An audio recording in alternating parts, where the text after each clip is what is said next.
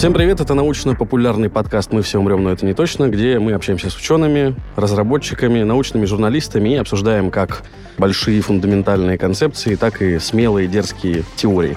И по возможности шутим. Меня зовут Артем, и мои коллеги, а чаще скорее друзья, а не мои коллеги, шутят про то, что работать мне осталось недолго, меня заменят искусственный интеллект, много сейчас моделей есть, много проектов, есть даже виртуальные ведущие. Робот сочинит симфонию?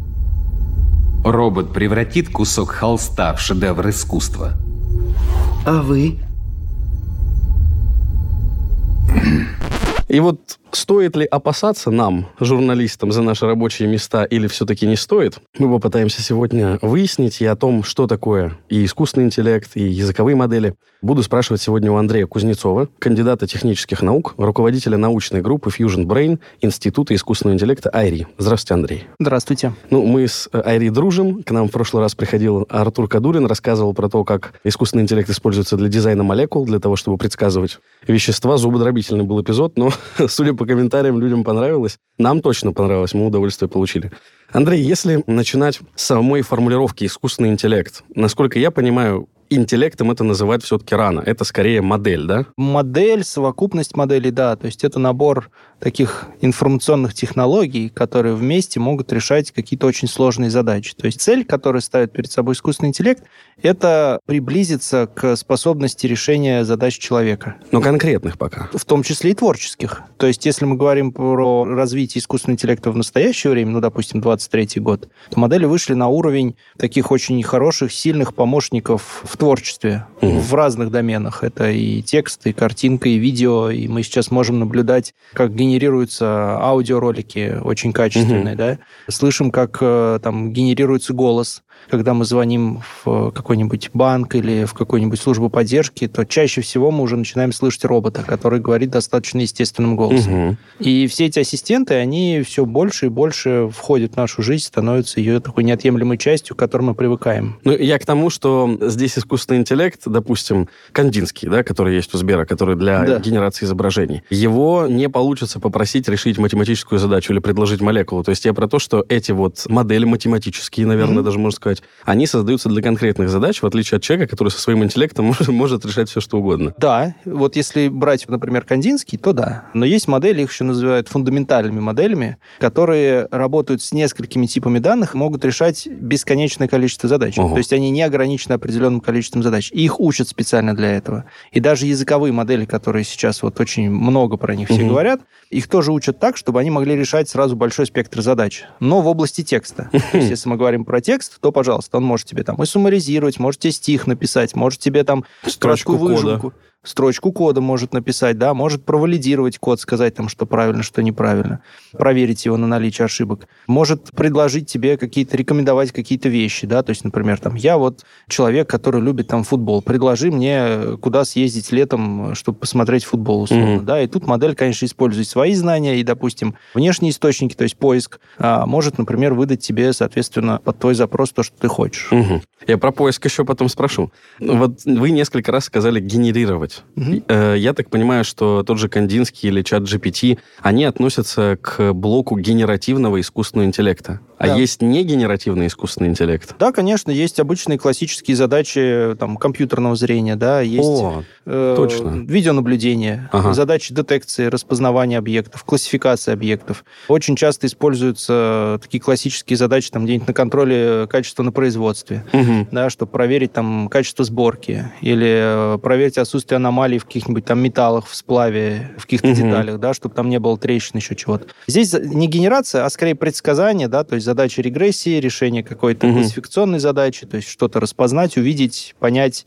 По тексту могут быть тоже похожие задачи. Например, дается тебе текст, нужно оценить его эмоциональную составляющую. Угу. Да? То есть он там агрессивно написан или он культурно написан, ну, например, там письма, электронная почта, проверить спам, не спам. Вот классические задачи не генерации. Угу. Генерация это все-таки про создание чего-то нового. И как раз-таки в генерации, если мы говорим про текст, используют LLM, большие да, языковые модели. Models, да, большие языковые модели. Это основа, которая построена, как правило, на архитектуре трансформера, сейчас она так называется, и позволяет, по сути, предсказывать следующее состояние. Да, то есть это, это Т9 с да, наших Да, то, что, то, что, да, как раз, да, то, что я вот хотел провести в пример, это как раз Т9, когда вот мы привыкли набирать там «я хочу пойти в школу за», и он тебе начнет что-нибудь там за знаниями там, или еще что-то накидывать слова, которые наиболее релевантны вот этому контексту. Ну, просто вот мне, да, обывателю со стороны, это кажется не интеллектом, а, ну, там, теорией вероятности, то есть статистическая модель, которая знает, что после этого слова чаще всего это слово, и бездумно мне его предлагает. Это Т9, вот тот, наверное. Да, а, здесь она учитывает контекст, который уже идет в длинном предложении, угу. и есть такой механизм внимания, он заложен внутри трансформера, он называется attention, по-русски От... механизм внимания, ага. где каждый следующий токен или следующее слово в предложении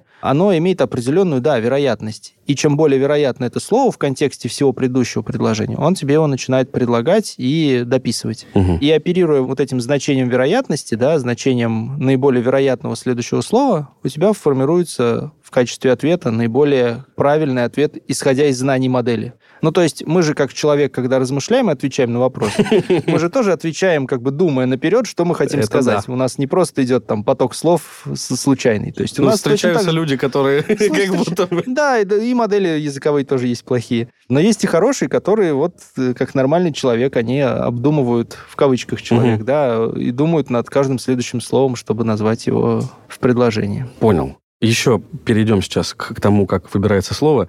Я такое упрощение встречал, что языковая модель состоит из двух, ну, таких компонентов. Это база данных, на которые ее учили, миллиарды слов, просто всех подряд. Даже словари берут и загружают просто там ряд словарей. И, собственно, код, который оперирует. То есть, если есть БД, там, база данных, и СУБД, которая управляет базой данных, здесь как будто вот что-то похожее. Ну, по большому счету, да, очень большое влияние на качество языковой модели влияют данные. Угу. И собрать большой объем данных, это книги, словари, открытые источники различной информации. Это могут быть новостные источники, это могут быть энциклопедические данные, лекционные материалы из разных доменов. То есть важно же научить знаниям модель, да? То есть это, по сути, как создать такую большую энциклопедию гигантскую, которая угу. может знать там все, да? И а, обращаясь с вопросом к модели, ты знаешь, что она внутри своих знаний сможет почти наверняка найти тебе правильный ответ. Особенно, если ты задаешь достаточно фактологичные Корректный. Вопросы, да? Угу. То есть, когда тебя интересует, что там, когда там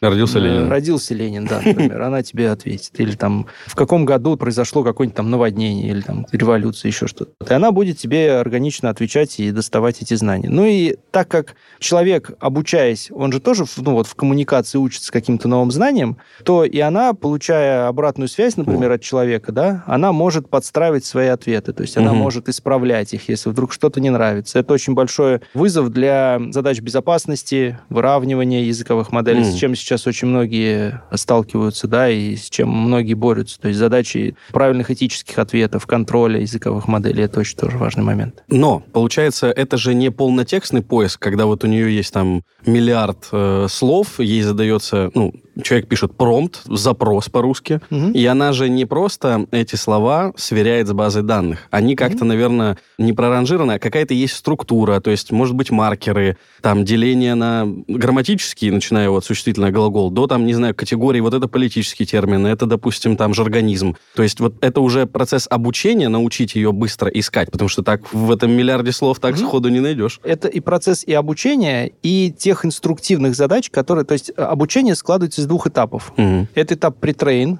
предобучение, когда ты берешь объемный сет, угу. очень большой, триллионы токенов. Токен — это часть слова, там 4-5 букв. А, часть. Часть слова. Ну, как правило, это часть слова. В разных языках по-разному, но вот в русском языке это районе там четырех где-то букв. А почему удобнее делить на буквы, а не на конкретные слова? А, потому что слова складываются из ну, слогов нам приятно. Все, да? я понял, понял. Наиболее понятно, угу. да, принимать такую информацию. И языковой модели ей проще, лучше оперировать, оперировать да, и содержать в себе информацию и представлять ее именно вот в частях слов. Угу. Окончания, предлоги, они же не меняются, да, но мы из них можем составлять разные да, слова. Да, да, да. А если мы будем целые слова кодировать, то нам придется создавать огромный словарь, а нам нужно его, наоборот, более компактно представить. То есть токен — это как... Конструктор. Ну, как, да, это словарь для языковой модели. То есть то деталька. Есть то, что, да, деталька, деталька, то есть часть слова, угу. которая потом уже превращается в числовой вектор, и попадает уже в модель. То есть модель работает только с числами. Она ничего не знает про язык.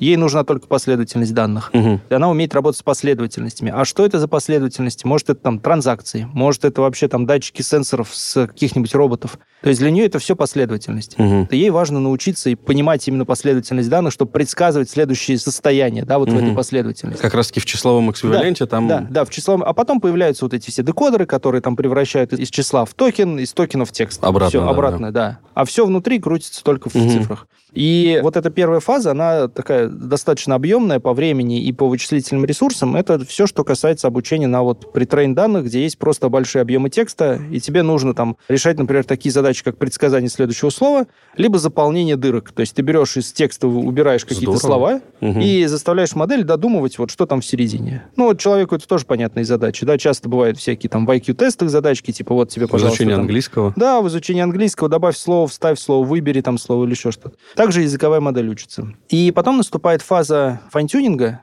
до обучения модели, угу. когда большая часть модели замораживается, может замораживаться, угу. может не замораживаться, но мы учим ее на очень чистых данных, где присутствуют так называемые инструкции. А инструкция — это такая задача модели, то есть мы ее, например, ответь на следующий вопрос. Угу. Это вот инструкция. Потом дается текст вопроса, потом ответ.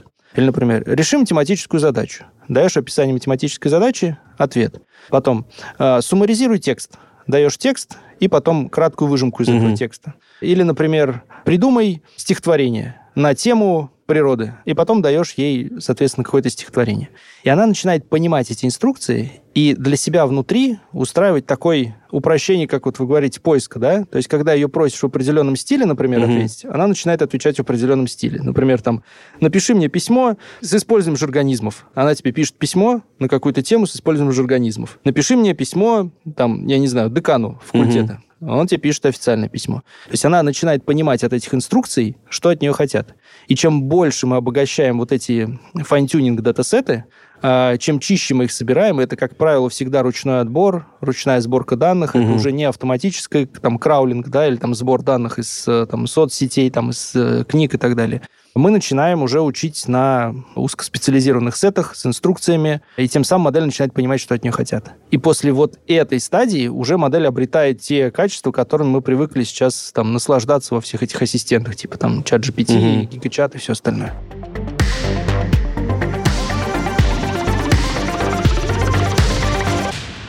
Этот эпизод мы подготовили при поддержке ПАО «Сбербанк». Внутренние команды Сбера готовят много крутых решений с использованием искусственного интеллекта. Пожалуй, самое известное — это нейросеть Кандинский для создания изображений и чат-бот GigaChat, который в этом году добавили в голосовой помощник «Салют». Мы решили проверить обновленные возможности «Салюта» и попросили его рассказать о себе. Эта задача многих людей это в тупик ставит, поэтому интересно, как с ней справится виртуальный ассистент «Салют». Благодаря нейросети GigaChat ассистент Салют превратился в настоящего ИИ-помощника нового поколения. Он запоминает, о чем вы говорите, понимает контекст беседы и использует только проверенные данные, не выдумывая собственных фактов. К тому же, в отличие от других нейросетей, Салют всегда в курсе последних событий. Данные, на которых учат другие нейросети, постепенно устаревают, а Салют может обращаться к свежей информации и всегда дает актуальные ответы благодаря собственной поисковой системе GigaSearch. Настроить умный дом или выбрать рецепт на ужин, записаться к врачу или в салон красоты, заказать продукты или составить план тренировок.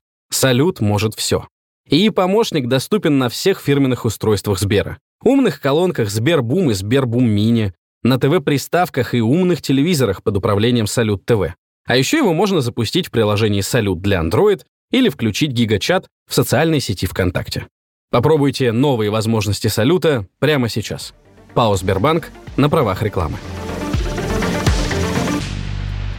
А вот эти токены, получается, да. они у нас, э, каждый имеет числовое значение, там 0, 1, 15, 38, 59. Ну, по большому счету, это такой, как это называется по-русски, one-hot вектор, когда у тебя каждый токен, да, оно кодируется единичкой в большом таком векторе словаря. И у тебя вот там есть приставка пре, например, да, угу. она вот только на пре будет единичка, все остальные будут нолики. И вот этот вектор, он кодируется специальным образом, превращается в численный вектор. Численный вектор это? Это, ну, набор чисел, набор чисел с плавающей точкой. То есть там 0,5, 0,15 там, а, и так вот далее. Да-да-да, угу. просто длинная последовательность угу. цифр, чисел. И вот этот вектор уже попадает в саму языковую модель. То есть она уже воспринимает вот это вот пре, да, как просто набор чисел, и дальше уже работает с этим набором внутри себя. А как она их складывает, вычитает, умножает? Э, там внутри есть механизмы, соответственно, внимания, вот то, про что я говорю, угу. чтобы выбрать правильное следующее слово. Там есть полносвязанные слои, но это уже внутренняя начинка именно самой архитектуры трансформера, декодера, да, а, где она уже начинает проходить по слоям вот этой внутренней сети, и вот этот вектор, он начинает внутри преобразовываться. Mm.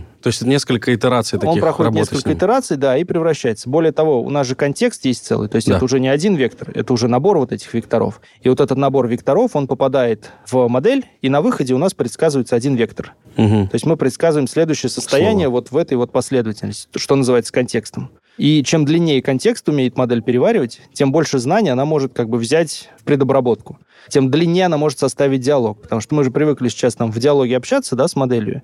И нам важно при ответе на следующий вопрос знать не только вопрос, который пришел, угу. да, но еще и предыдущие ответы пользователя, да, про что был диалог, то есть понимать, угу. о чем идет речь. Это так же, как вот, ну, условно, мы вот с вами сейчас разговариваем, сейчас кто-то зайдет к нам в студию, да, и, ну, не сразу поймет, о чем мы говорим. Он может попытаться вклиниться в диалог, но, скорее всего, это будет нелепость какая-то, да.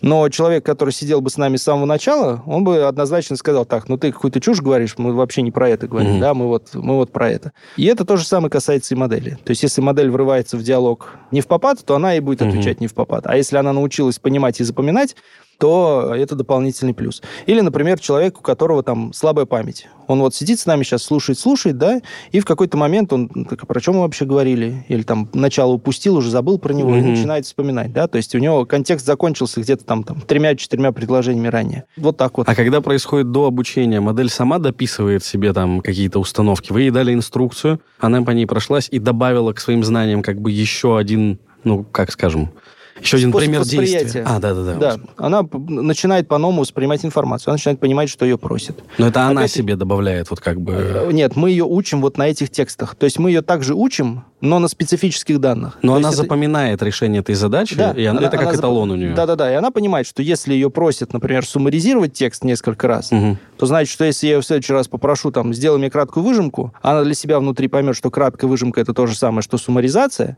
и она следующий текст возьмет и превратит угу. в краткое содержание. Я видел насчет числовых векторов, единственное, что я понял, пока я готовился, там интересная была картинка, где, значит, один вектор был мужчина-женщина, точка начала, точка конец, конец, и король-королева, точка начала и точка конец. И то есть там для модели ставилось, ну, такое логичное сопоставление, что если король, то это мужчина, если королева, то это женщина. И таким образом при запросе, например, ну, там, назови мне королеву Англии. Она уже понимала, что, ну, понимала модель, конечно, в скобках, но знала, что нужно пойти и женского рода выбрать королеву, а не короля, чтобы в ответе не было, что там, назови мне королеву Британии, и он отвечает там Георг VI. Вот mm-hmm. эта ошибка исключалась с сопоставлением вот таких групп, как бы, классов или что-то не так, я понял. Да ну нет, это на самом деле это очень детерминированный вариант. В модели это все статистически просто из данных исходит. То есть, когда а, она сразу дан... получает она сразу данные? понимает, что это угу. такое, да. То есть она понимает, что за королева. Она там, если спросишь про королеву там определенной страны, она сразу свяжет внутри. То есть ей не придется какую-то детерминированную операцию выполнять. Типа, если королева, значит, это женщина.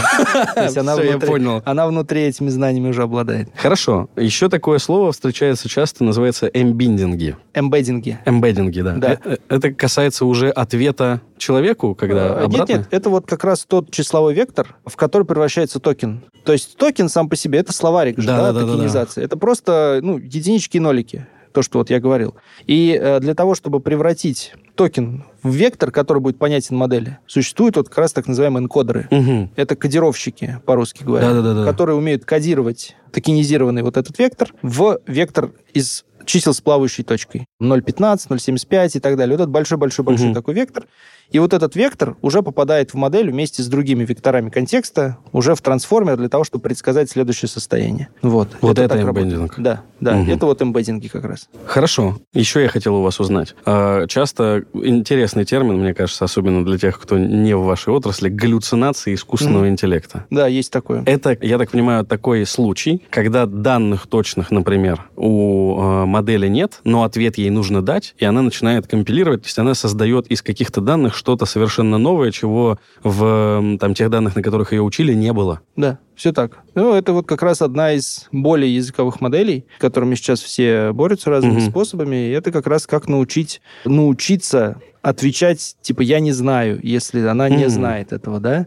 И для этого вот как раз там reinforcement learning с human feedback, это все, что называется вот обратная связь от человека, да, когда он может валидировать ответы и ставить, типа, лайк-дизлайк, там, ответ неправильный, может ну, это быть, если не пранкер какой-то, который будет вашу ломать. Ну, это, это, как, это как раз специальные разметчики, которые да, сидят да. и работают с этим. То есть внутри команды. Да, угу. внутри команды здесь исключается какой-то вот э, максимально Тролль. исключается факт э, вброса, да, и намеренной поломки.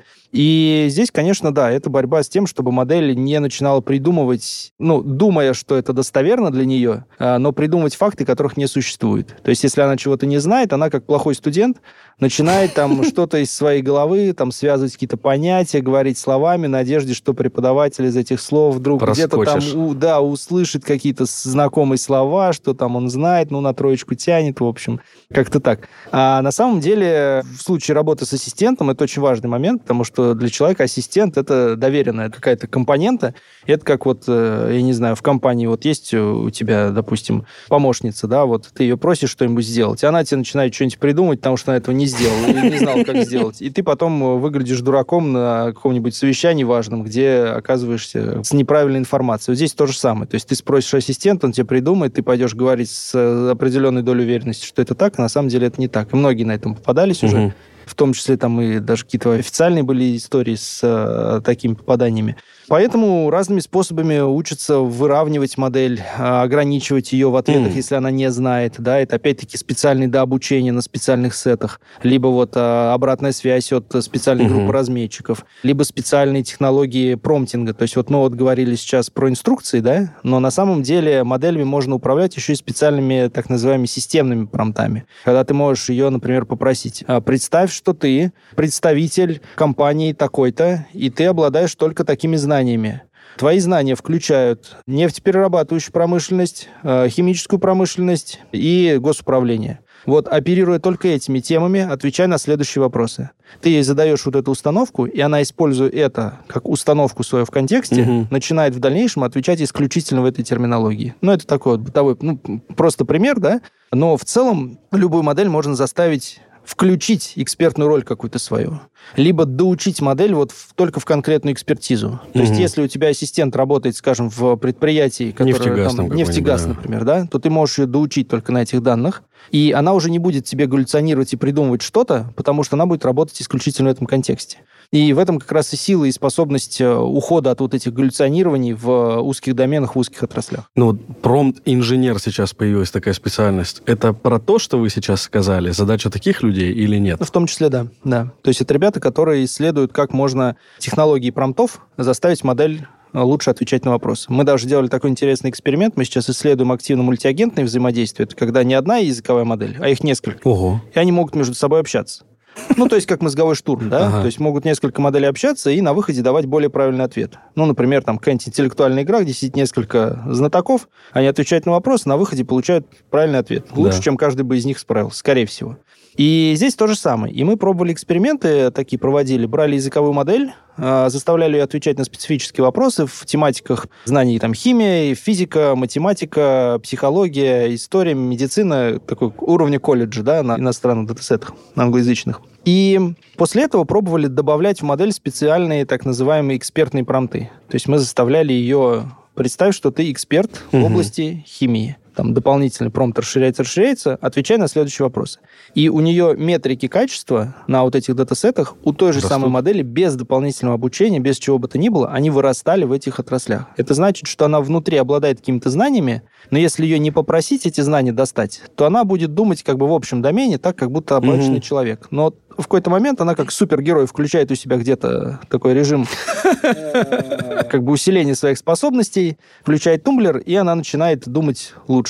И вот мы смотрели метрики качества, они действительно вырастают на специфических задачах по сравнению с обычным запросом в базовую модель. Но я вот когда начинал работать в агентстве, для меня стало открытием, что пользоваться поиском, да, там, в Гугле, например, можно несколько качественнее, чем я думал, потому что запрос, который я пишу, его тоже можно настраивать, есть даже определенные слова команды. Это как будто бы похожая штука, то есть вы здесь ограничиваете запросом модель, чтобы она не ходила, допустим, там в библиотеку с классическими произведениями и не смотрела про запрос про молекулярную химию у Пушкина. И это исключает да. вероятность галлюцинации, да. просто потому что она не пойдет она, в соседние да, данные. Да, она остается угу. в, в нужном домене, в нужной отрасли. То есть получается, что когда я задаю какой-то вопрос в лоб очень поверхностно там какому-то чату, и он мне выдает неправильный ответ, это не значит, что э, в данных, на которых его учили, этих, ну, нету этих знаний, просто я не смог ему объяснить, что надо сходить туда и вот там покопаться. Оба варианта возможны. А. Может быть, модель не недообучена. Она, может быть, и с экспертным промтом тоже не справится mm-hmm. с этой задачей.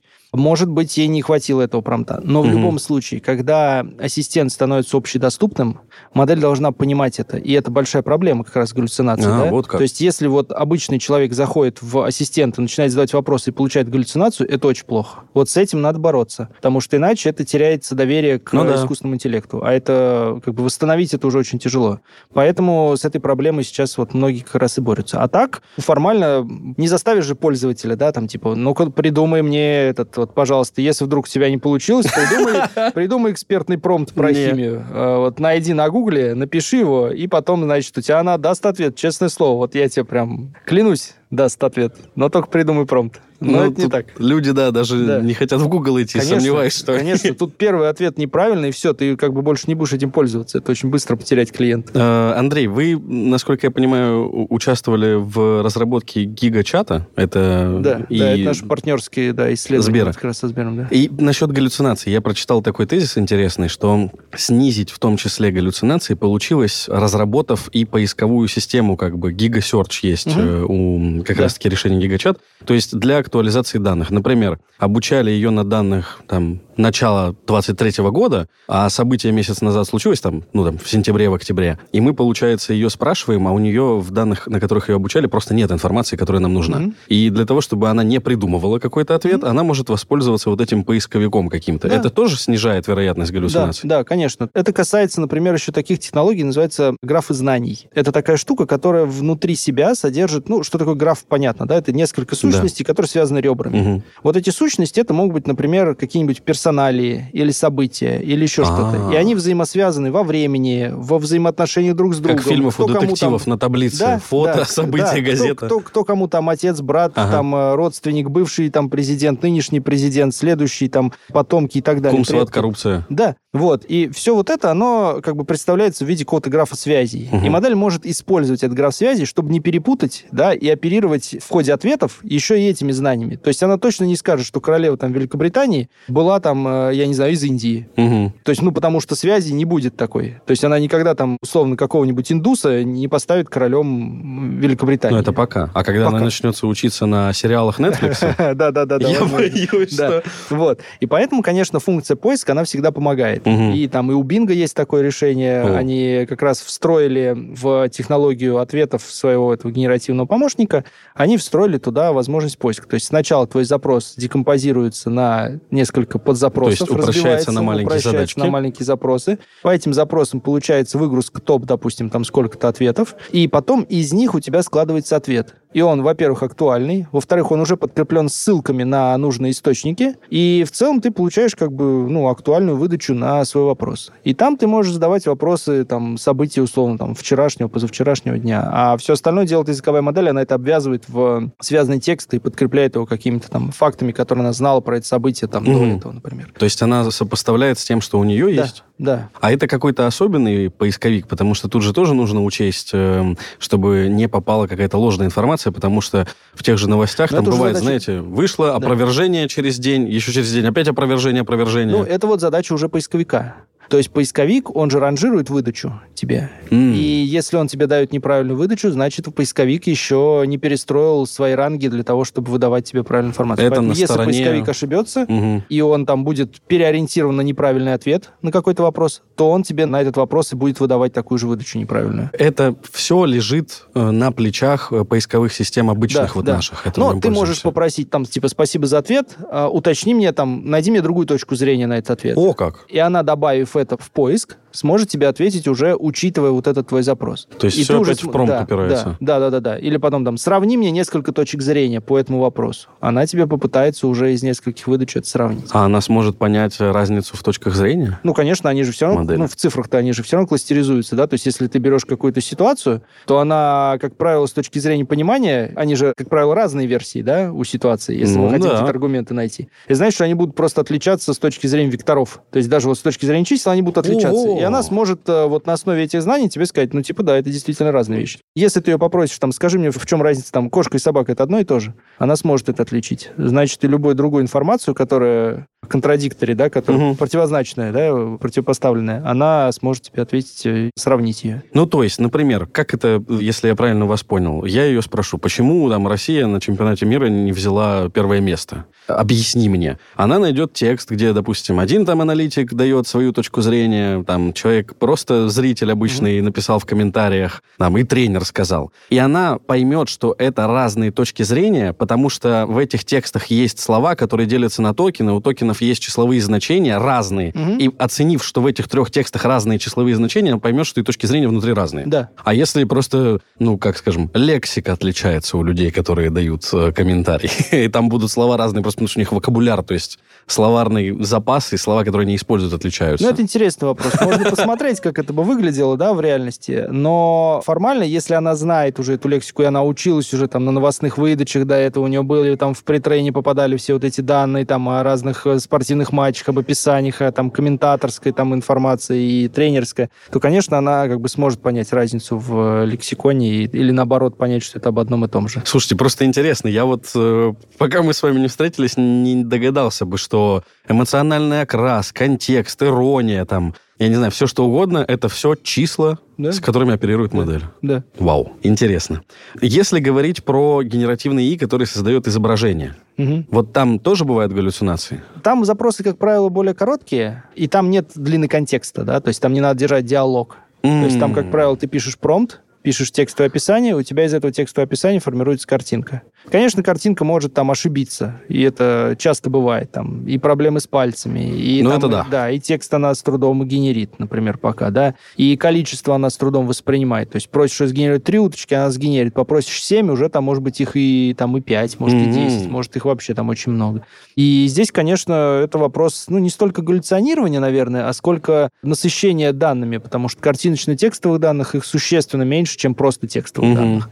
Поэтому научить модель именно пониманию текста, да, и пониманию связи между текстом и картинками, это очень большая разница и тяжелая задача. У меня просто было, я попросил как-то Майнджорни, кажется, нарисовать мне лучника в стиле Dark Fantasy. Он мне нарисовал какого-то странного человека в стиле Гачимучи. Видимо, он воспринял Dark Fantasy вообще не то, я был расстроен.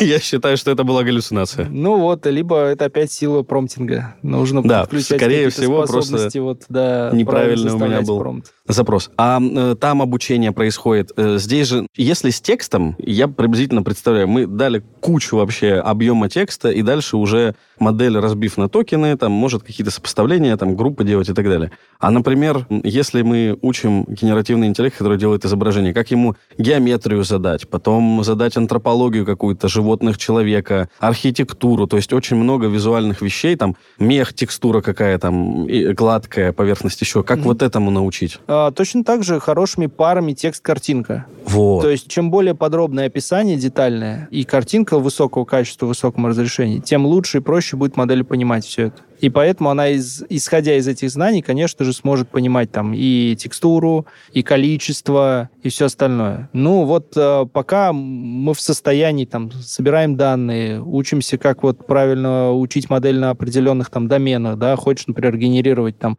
какие-нибудь блестящие такие вот, как будто бы это трехмерные объекты, да, mm. ты вот учишь ее специально под это, да, хочешь научить ее там генерировать людей и человеческие лица, тоже специфика своя. То есть везде нужен свой какой-то такой более узкий подход, и в итоге это все приходит к улучшению общего качества. Ну, то есть здесь не получится просто дать э, модели доступ в Google картинки, э, чтобы и учись. Да, выдача картинок в поиске, она далеко не всегда э, как бы соответствует действительности. Ну, я даже про то, что вот вы сказали картинка-текст, то есть мы ее учим, мы не просто даем изображение, а мы еще и объясняем, что на этом изображении. Да, конечно, да. То есть она должна с условием, да, с предварительной информацией понимать, что от нее хотят, и понимать, что на картинке изображено изображено. То есть ей нужно установить связь между текстом и картинкой. И как это вы учебник по геометрии скармливаете, чтобы она понимала, что такое квадрат, круг? То есть там вот этот первый этап, который mm-hmm. предобучение, mm-hmm. он как происходит? Там большой объем картинок и текстов, скачанные из разных источников. Это стоковые сервисы, это открытые базы данных, которые существуют. И там везде есть там геометрические какие-то формы описаны, mm-hmm. там э, есть картины, которые описаны подробно, да, есть э, соответствующие там сцены какие-то геометрические, есть, допустим, э, если мы говорим про природу, это очень подробное описание природы. Mm-hmm. Так что она потом начинает воспринимать эпитеты как э, нечто, что там усилит. Например, там пылающий рассвет она воспримет как там очень яркий должен быть солнце да, на горизонте и так далее. И, конечно, чем более богатый будет язык в описаниях, тем проще и будет потом сопоставлять и представлять то, что ты хочешь. То есть пишешь ей там Shining Car, она тебе обязательно нарисует так, как будто она действительно вот с тенями, там, с блеском, Это с сейчас. Да. А раньше мы помним, как Раньше было, было все, конечно. Но раньше были другие подходы к... Э, ну, просто я помню ролик, когда попросили сделать э, нейросеть, как написали запрос, э, сгенерировать генерировать... Это видео, видео, была генерация видео, не картинки. И там, значит, нужно было рекламу пива предложить, и так как в рекламе пива часто переливается золотой напиток, она там сделала странное какое-то видео, где люди пьют лаву, там... Ну, потому что визуально, видимо, она восприняла ну, то, на чем училась. Как... А, мы вот сейчас учим видеомодели как раз вот с коллегами, и это сложный домен. Потому что здесь помимо картинки у тебя еще добавляется временная зависимость. Mm. И тебе еще нужно учить вот этим темпоральным связям. И с какого времени началась да. такая реклама? Да, пива? да, да, да, да, да, да. Нельзя пиво. И... Пиво запрещено. Это не реклама. Да, не реклама. Лимонад. Да, да. Вот. Э, или там Уилл Смит ест макароны. Вот эти вот все смешные ролики. Все это, конечно, как бы растягивается вот в понимании временной зависимости. И мы вот сейчас как раз вот с партнерами из Сбера учим вот такие модели. Видео тоже делаете или пока нет? Делаем. Угу. Да, вот буквально у нас э, вот недавно была конференция в России AI Journey, и мы там как раз показывали результаты исследований по э, синтезу видео, по текстовым описаниям. А, допустим, видео. если вот вы говорите Сбер, в чем его здесь заинтересованность? Когда говорят, что мы там сделали ассистента для, к примеру, там, я не знаю, инженеров, которые занимаются прочностью там металлических конструкций. Я понимаю, бизнес четко понимает, как он может там срезать mm-hmm. косты mm-hmm. и там на дистанции какую там дополнительную прибыль или уменьшение расходов он получит, приобретя вот модель, mm-hmm. которую вы им сделали. То есть конкретное решение. А допустим, Сбер просит вас сделать им нейронку, которая делает видео. Им это зачем? Ну, это, в принципе, укрепление коллабораций внутренних. Да, это первое. Налаживание различных партнерских связей, ну и, конечно, создание бренда технологичной компании. То mm. есть сейчас не секрет, там многие компании, там Microsoft, все, они же не только делают операционные системы, да, они делают там и поисковик свой, угу. и игры там компьютерные разрабатывают, и там платформы свои делают, угу. и геймпады делают, и Xbox у них есть. Ну, то есть они в разных средах диверсифицируют да, да. бизнес. То есть это способность компании работать в разных направлениях и угу. показывать тем самым свою технологичность. Что там, условно, Сбер не только банк, да, да. Альфа не только банк. Какой банк сейчас не возьми, он, он уже не банк. Да? А, Яндекс возьмешь, это уже не поисковик. Это уже там и карты, это значит там оптимальные маршруты, предсказания тебе. Обучение, обучение обучение. Курсы, да. да. Обучение, пожалуйста. Все эти маркетплейсы, рекомендации. Ты заходишь, купил елку, тебе сразу тучу игрушек предложат. Телевизор, купить. кстати. Да, и сразу и телевизор был бы неплохо. Вот тебе и скидка, пожалуйста, если ты все в комплекте возьмешь. То есть все направлено на то, чтобы человека в свою экосистему, в свою угу. среду затащить. И я думаю, Сбер как раз в этом смысле не исключение. Ну, то есть я имел в виду, они к вам приходят с такой задачей не с точки зрения, у нас вот есть, э, например, там отдел SMM, который ведет соцсеточки, нужен им инструмент, чтобы они делали mm-hmm. видосики. Это все-таки там для повышения лояльности бренда, для возможности иметь передовую технологию в своих руках, чтобы потом да. ее, например, масштабировать, да. продавать. То есть вот эта задача. Да, да. Я понял. То есть там с тем же гига-чатом, когда они к вам пришли, это не была история, что у нас колл-центр не справляется, или мы хотим перевести там всех на онлайн-бот, сделайте. Нет, нет, это, это именно... был продукт да. пользовательский да, изначально. Да. Все, я понял. Я еще хотел попросить вас пару кейсов разобрать, именно пройти путь от запроса до ответа, угу. чтобы, ну, какая-то картинка тоже появилась. Вы уже рассказали и про токены словесные, и про числовые модели.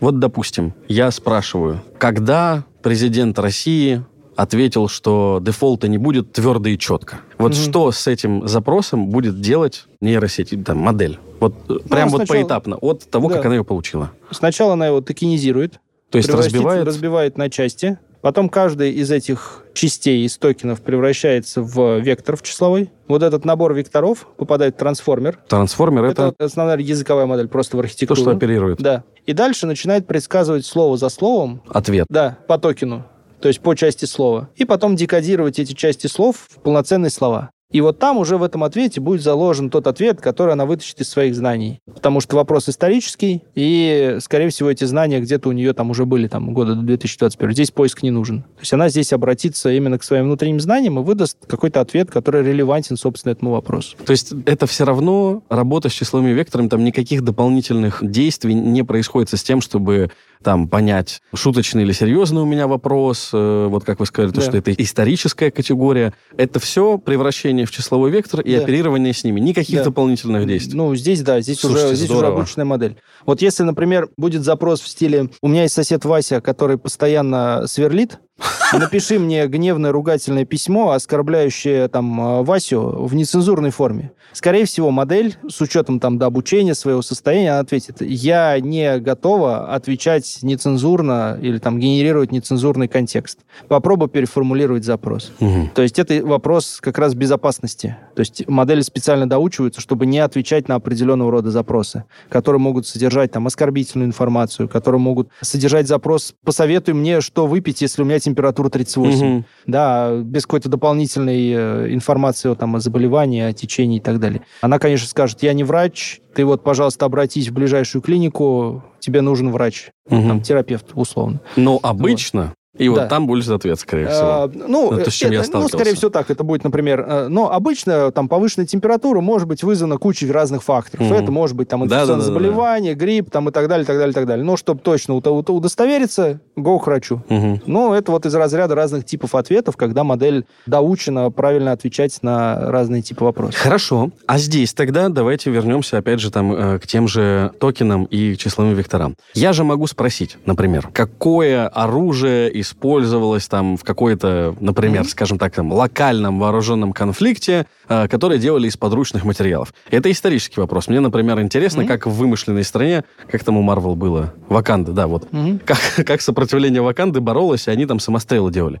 Но другой вопрос, если я ее спрошу, как мне в домашних условиях сделать самострел, mm-hmm. она, скорее всего, мне скажет, иди нафиг. Да, конечно, Нет, такого да. нельзя. А как она... У меня и там, и там плюс-минус будет вопрос, намекающий на то, что расскажи мне, чем они, собственно говоря. Угу. Как она поймет, что на этот можно ответить, хотя здесь угу. там есть слово «опасное оружие», там, угу. и здесь есть слово «опасное оружие». Но вот здесь она как поймет? А она поймет именно вот за счет вот этой процедуры обратной связи от человека, когда она доучивается, да, ей попадает кучу всяких запросов. Как раз важность в том, чтобы выровнять ее на вот таких сложных, противоречивых каких-то вопросах, да. И здесь люди отмечают, какой ответ безопасный, какой небезопасный, безопасный, там, какой ответ можно дать, какой До нельзя. обучения. До обучения, да. И потом она... Это опять как инструкция получается для нее. И она уже, понимая вопрос, который приходит, она понимает, что там нет просьбы придумать там рецепт чего-нибудь, да, или нехорошего. Это просто запрос, который содержит слово оружие, но оно связано там с историческим фактом. Она, конечно же, ответит в, там, в большинстве случаев. Но в случае, если ты, а как мне это сделать самому, то она скажет, я не могу тебе этого предложить, потому что я вот, э,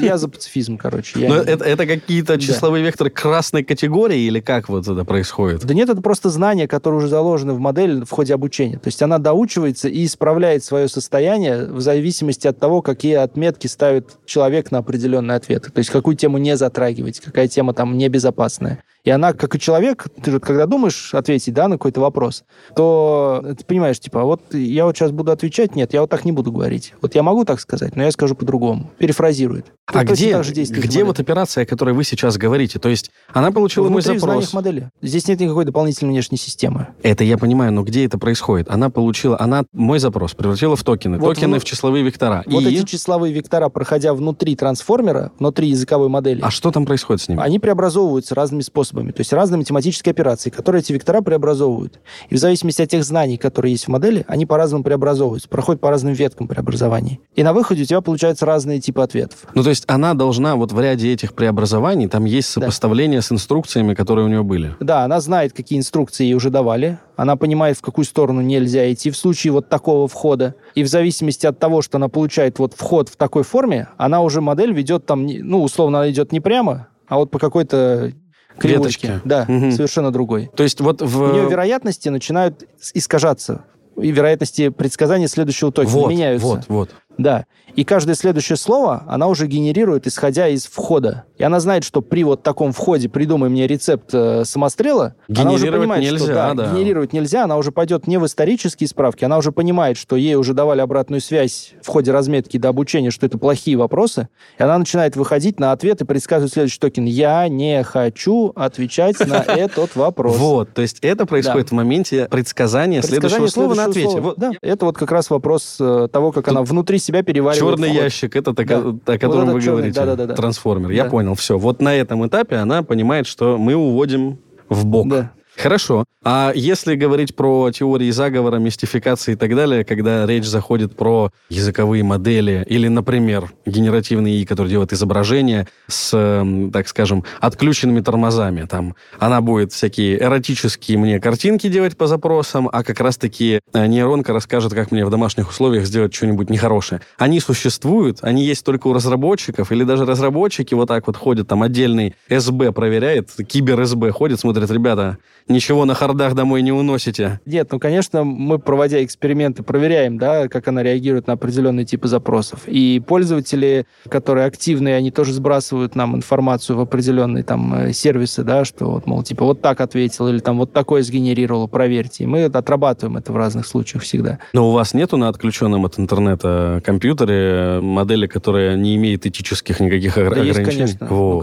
конечно, есть. И, ну, было бы странно как бы не иметь ее, потому что надо же иметь механизм исходный для того, чтобы А-а-а. понимать, что с ним делать и как его исправлять, потому что механики исправления и улучшения модели, они всегда доступны. Более того, сейчас в открытом, ну, в open source, да, Да-да-да. выложено в мире сотни этих языковых моделей. Как они там внутри себя ведут, никто не знает. То есть, что они отвечают, если ее развернуть у себя локально. Одно дело, когда у тебя есть сервис, да. когда у тебя есть API, ты как бы как компания как команда, ты доверяешь и должен дать доверенную какую-то... Продукт. Да, продукт. То есть ты должен отвечать за безопасность его и за то, что все будет угу. легально. Другое дело, что очень много в открытых источниках моделей, которые да. ты можешь взять, развернуть у себя локально на компьютере, ну и уж, слушайте, ну подобрать там какой-нибудь промпт, чтобы она тебе что-то придумала вполне. нехорошее, ну вполне себе, я думаю, можно. Либо даже доучить на специальных материалах, да, да, да, да, да. и сделать из нее там условно в кавычках... Ассистента да, Хайзенберга. Ассистента. Да. Ужас. Вот. Почему бы, ну, я думаю, многие могут это сделать, потому что в текущих условиях там модели специально выпускаются там не сильно большие, для того, чтобы им можно было всем в домашних условиях поиграться. И тут, э, ну... Я понял. Все от пользователя зависит. Такой еще вопрос, скорее юридический. Можно ли представить ситуацию, что я вот пришел к вашему Кандинскому, который вы mm-hmm. делали, попросил его нарисовать какую-то нехорошую картинку, допустим, оскорбляющую чувство mm-hmm. верующих. Да. Вы, как разработчики, не получите никаких штрафов или там претензий, косого взгляда? Ну, у нас система цензуры достаточно сильная. Вот то, что мы делали с э, вот, партнерами из Сбера. Сильная цензура, которая большинство таких вот тяжелых и жестких запросов, она очень хорошо отрубает. Ну, а как она ну, поймет? Я попрошу, ну, допустим, э, нарисовать мне папа с клоунским носом. Ну, скорее всего, это попадет в список слов А-а-а. цензора, и цензор просто эти запросы не будет отрабатывать. Вот как. Я понял. То есть Цензура... я вообще не получу картинки? Нет, вообще ничего. То есть просто придумай новый запрос. Но юридически, я так понимаю, вообще это пока никак не прописано. Насколько я знаю, сейчас э, нету никакого регламента, который... И прилетит мне, скорее всего. Да, Потому что из всех источников, где вот можно генерировать, например, есть сайт fusionbrain.ai. Угу. Это вот, собственно, команда проектов, в которой вы участвуете. Да, участвуем. И там есть как раз модель Кандинский. И вот на этот сайт можно зайти, и там есть пользовательское соглашение, в котором да, написано, да, да, видел, да, что вот все, что ты сгенерируешь, ты за это ответственный. Поэтому, если что-то хочешь обойтись, всегда можно найти. В любой системе можно найти ну, способ конечно. ее обойти. Абсолютно точно. Любую цензуру можно обойти. Есть нет, люди, которые отдыхают нет, так? Да. Находя. Да, да, да, находя вот эти вот уязвимости, выискивая и так далее. Но, пожалуйста, если ты вот целенаправленно идешь к этому, то будь готов и отвечать за результат. Я понял. Ребята, вы все услышали? Держите свои щекотливые промты при себе. Андрей, последний вопрос. Мы его всем гостям задаем. Вот послушал нас, допустим, ученик последнего класса выпускного, или, например, студент, студентка, которые заканчивают бакалавриат, mm-hmm. выбирают дальше магистратуру. И для первого, и для второго случая. Они послушали вас, им показалось очень интересным эта область, в которой вы работаете. Куда вы им посоветуете учиться? И самое главное, чему? На что делать фокус? Так как я понимаю, это уже достаточно mm-hmm. область, в которой много узких специалистов сегодня. Mm-hmm. То есть с чего начать, где они пригодятся с большей долей вероятности, чтобы хотя бы зайти вот в вашу профессию, попасть там в вашу mm-hmm. команду, практикантам и так далее? Ну, на самом деле, выбор вуза, ну, вот для меня как человек, который собеседует очень много людей э, в течение года, вуз не сильно решает. Угу. Очень сильно решает внутренняя мотивация, внутреннее желание развиваться, читать. Нужно больше читать современных там статей, угу. заходить на архив arxiv.org, читать современные статьи, Hugging Face, GitHub, смотреть э, наиболее популярные репозитории, посмотреть, что вообще происходит. Угу. То есть читать каналы Telegram соответствующей специфики, да, их куча, в том числе у меня есть канал. И тем самым насыщать себя как бы, информацией актуальной о том, что происходит. С точки зрения хардовых скиллов, сейчас очень важно учить матчасть. Вот угу. прошел какой-то пласт людей, которые обладают очень сильными инженерными навыками, то есть они умеют быстро написать код, но не всегда понимают, что там внутри происходит. И это очень плохо. Поэтому вот теория вероятности, линейная алгебра, алгебраические структуры, все, что связано там с цифровой обработкой сигналов, компьютерное зрение, mm. вот эти предметы, они супер важны. И их нужно прям нормально понимать. Теория информации, понимать, что такое энтропия, как можно оценить степень важности информации той или иной. Понимать, э, ну, потому что все внутри на вероятностях построено, да? да?